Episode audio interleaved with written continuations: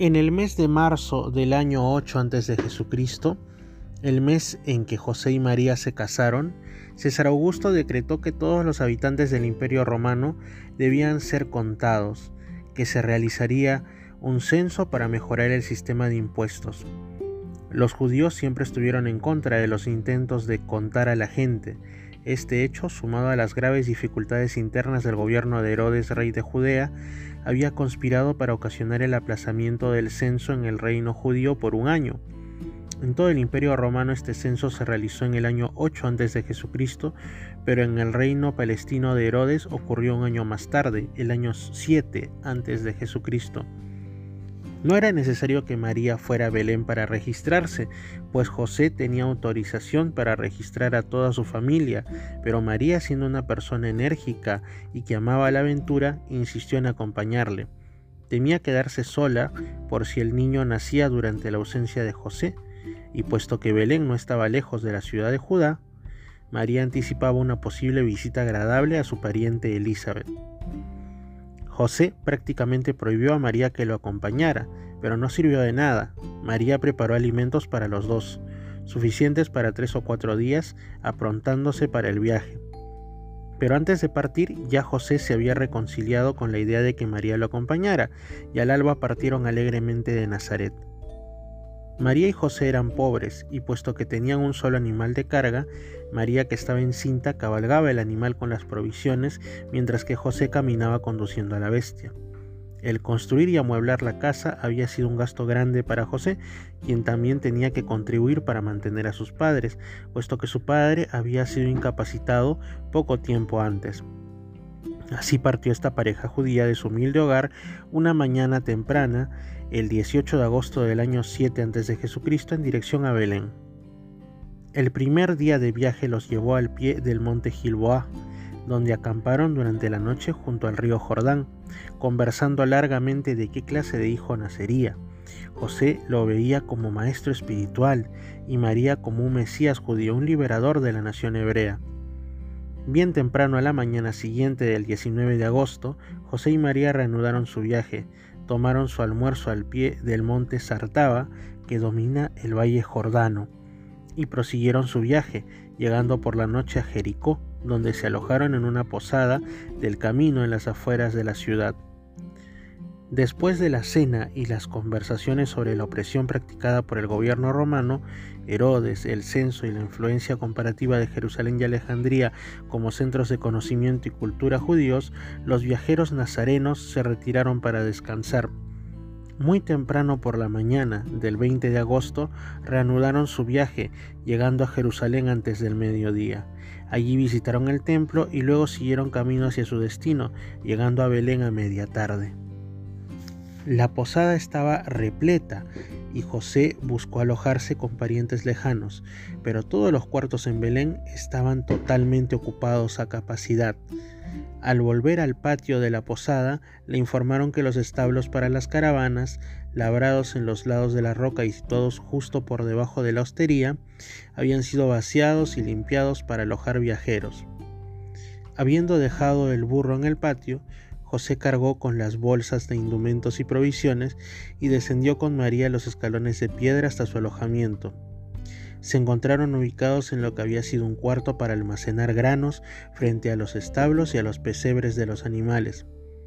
Habían colgado cortinas de lona y ellos se consideraron afortunados de haber conseguido un alojamiento tan cómodo.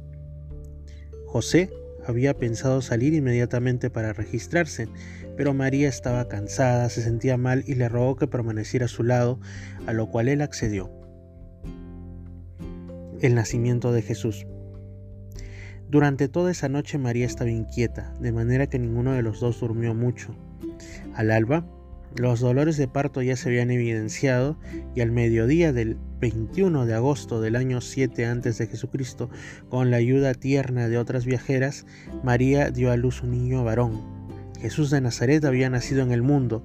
Se le envolvió en ropas que María había traído por precaución y se le puso en el pesebre cercano.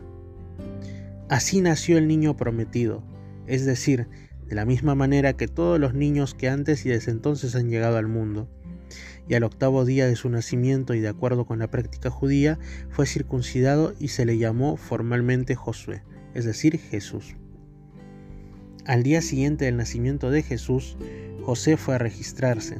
Se encontró con un hombre con el que ellos habían conversado dos noches antes en Jericó, y este lo llevó a ver a un amigo rico de él, y este tenía una habitación en la posada, y dijo que con placer intercambiaría las habitaciones con la pareja de Nazaret. Esa misma tarde se mudaron a la posada, donde permanecieron casi tres semanas hasta que consiguieron hospedaje en la casa de un pariente lejano de José.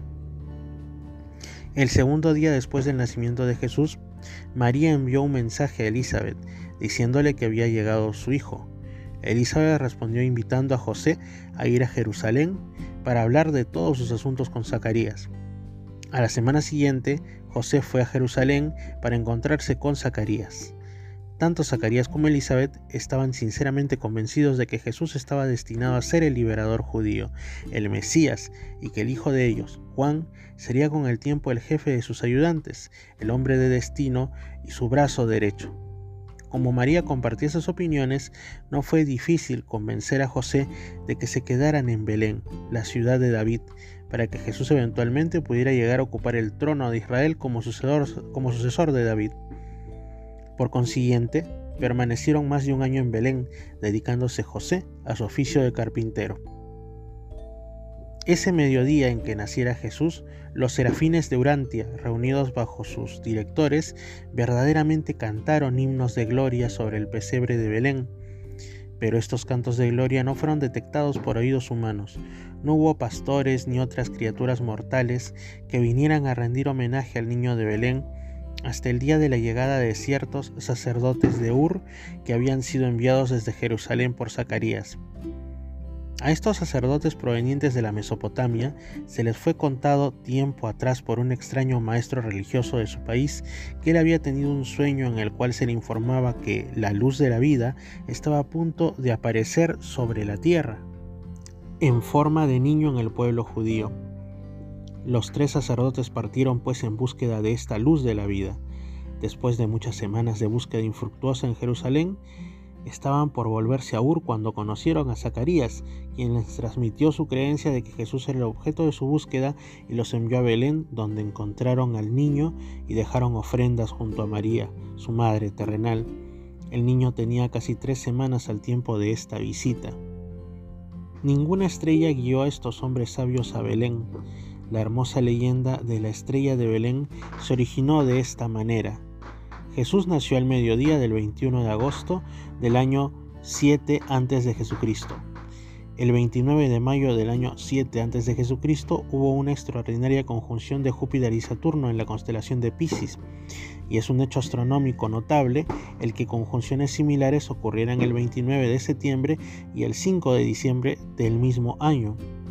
Sobre la base de estos acontecimientos extraordinarios, pero totalmente naturales, los creyentes bien intencionados de las generaciones sucesivas construyeron la atractiva leyenda de la estrella de Belén y de los reyes magos adoradores conducidos por la estrella al pesebre para contemplar y adorar al recién nacido. La mente oriental y del cercano oriente se deleita en las fábulas e inventa constantemente bellos mitos sobre la vida de sus dirigentes religiosos y de sus héroes políticos. En la ausencia de la imprenta, cuando la mayor parte del conocimiento humano se transmitía oralmente de una generación a la otra, era muy fácil que los mitos se tornaran tradiciones y que las tradiciones finalmente se aceptaran como hechos. La presentación en el templo. Moisés había enseñado a los judíos que todos los hijos primogénitos pertenecían al Señor y que en lugar de su sacrificio tal cual se acostumbraba entre las naciones paganas, ese hijo primogénito podría vivir siempre y cuando sus padres lo redimieran mediante el pago de cinco ciclos a un sacerdote autorizado. También existía una reglamentación mosaica que mandaba que la madre, después de cierto periodo de tiempo, se presentara o que alguien hiciera el sacrificio correspondiente en su nombre en el templo para purificarse. Era costumbre efectuar ambas ceremonias al mismo tiempo, por consiguiente José y María fueron al templo de Jerusalén en persona para presentar a Jesús a los sacerdotes para su redención y hacer a la vez el sacrificio apropiado para asegurar la purificación ceremonial de María de la supuesta suciedad del alumbramiento. En las cortes del templo se encontraban con frecuencia dos personajes notables, Simeón el cantor y Ana, una poetisa. Simeón era de Judea, pero Ana era de Galilea. Casi siempre estaban juntos y ambos eran íntimos amigos del sacerdote Zacarías, quien les había confiado el secreto de Juan y de Jesús. Tanto Simeón como Ana anhelaban presenciar la llegada del Mesías y su confianza en Zacarías los llevó a creer que Jesús fuese el esperado liberador de los judíos. Zacarías sabía qué día vendrían José y María al templo con Jesús y había prometido indicar a Simeón y Ana, mediante un gesto especial de saludo con la mano, en la procesión de niños primogénitos, cuál era Jesús. Para esta ocasión Ana había escrito un poema que Simeón cantó para sorpresa de José, de María y de todos los que se encontraban reunidos en los patios del templo. Este fue su himno de redención del Hijo primogénito. Bendito sea el Señor Dios de Israel, porque nos ha visitado y ha traído redención a su pueblo, arrojando un ancla de salvación para todos, en la casa de su siervo David. Así como habló por boca de sus santos profetas, salvación de nuestros enemigos y de la mano de todos los que nos odian, para mostrar su misericordia a nuestros progenitores y recordar el santo pacto, juramento que hizo Abraham nuestro Padre, otorgándonos la dádiva de la liberación de nuestros enemigos para que podamos servirle sin temores, en santidad y rectitud delante de Él todos nuestros días. Y tú, niño prometido, te llamarás el profeta del Altísimo, porque irás delante de la presencia del Señor para establecer su reino, para dar conocimiento de salvación a su pueblo, en la remisión de sus pecados.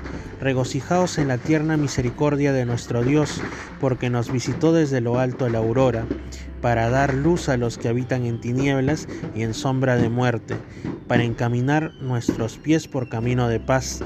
Dejad, oh Señor, que este tu siervo se aleje en paz de acuerdo con tus palabras, porque mis ojos han contemplado la salvación que tú has preparado delante del rostro de todos los pueblos, luz resplandeciente para esclarecimiento de gentiles y para la gloria de tu pueblo de Israel. Camino de vuelta a Belén, José y María permanecieron silenciosos, confundidos y sin alientos. María estaba turbada por las palabras de despedida de Ana, la anciana poetisa. José no aprobaba este esfuerzo prematuro por hacer de Jesús el Mesías ansiado del pueblo judío.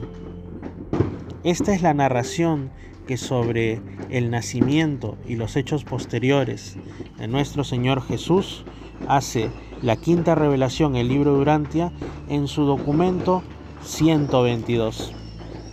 Que tengan una feliz Navidad, estimados radioescuchas.